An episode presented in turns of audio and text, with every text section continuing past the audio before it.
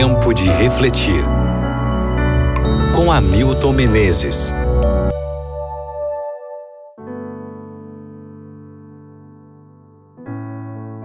Apocalipse capítulo 3, versículo 3. Lembra-te, pois, do que tens recebido e ouvido. Guarda-o e arrepende-te.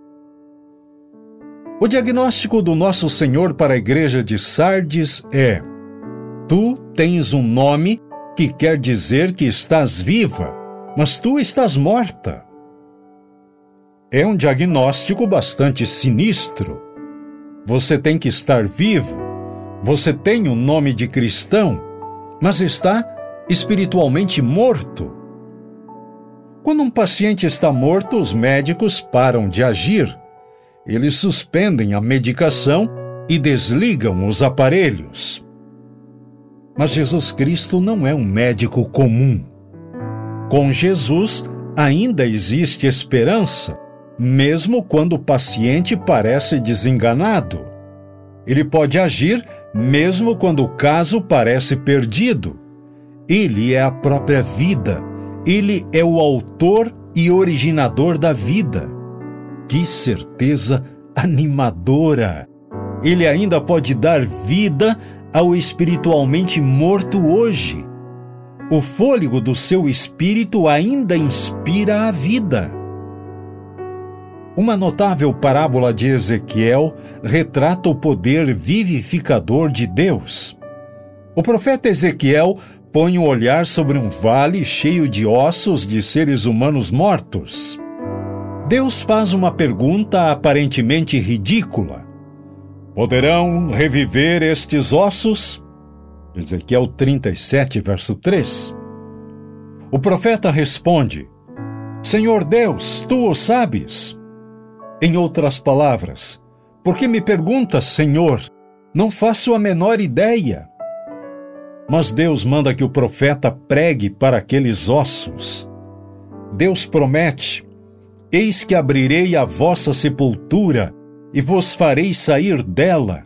Porei em vós o meu espírito e vivereis.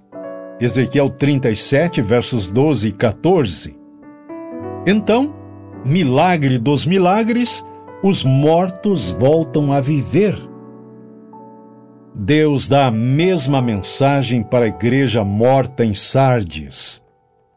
Posso fazer com que vivais outra vez.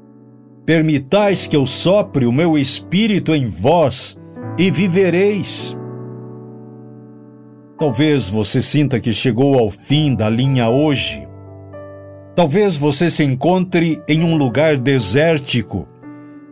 Gostaria de incentivá-lo a ouvir esta mensagem do grande médico. Ele diz: Dá-me tua vida despedaçada eu posso criar algo maravilhoso com ela. Farei novas todas as coisas. Lembra-te do que recebeste. Tenho feito tanto por ti no passado e ainda não terminei. Dá-me a oportunidade de fazer algo especial por ti. Dê aquilo que sobra para Deus ainda hoje.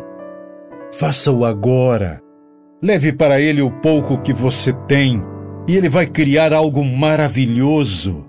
Deixe que ele molde a sua vida e faça dela algo maravilhoso. Reflita sobre isso no dia de hoje e ore comigo agora.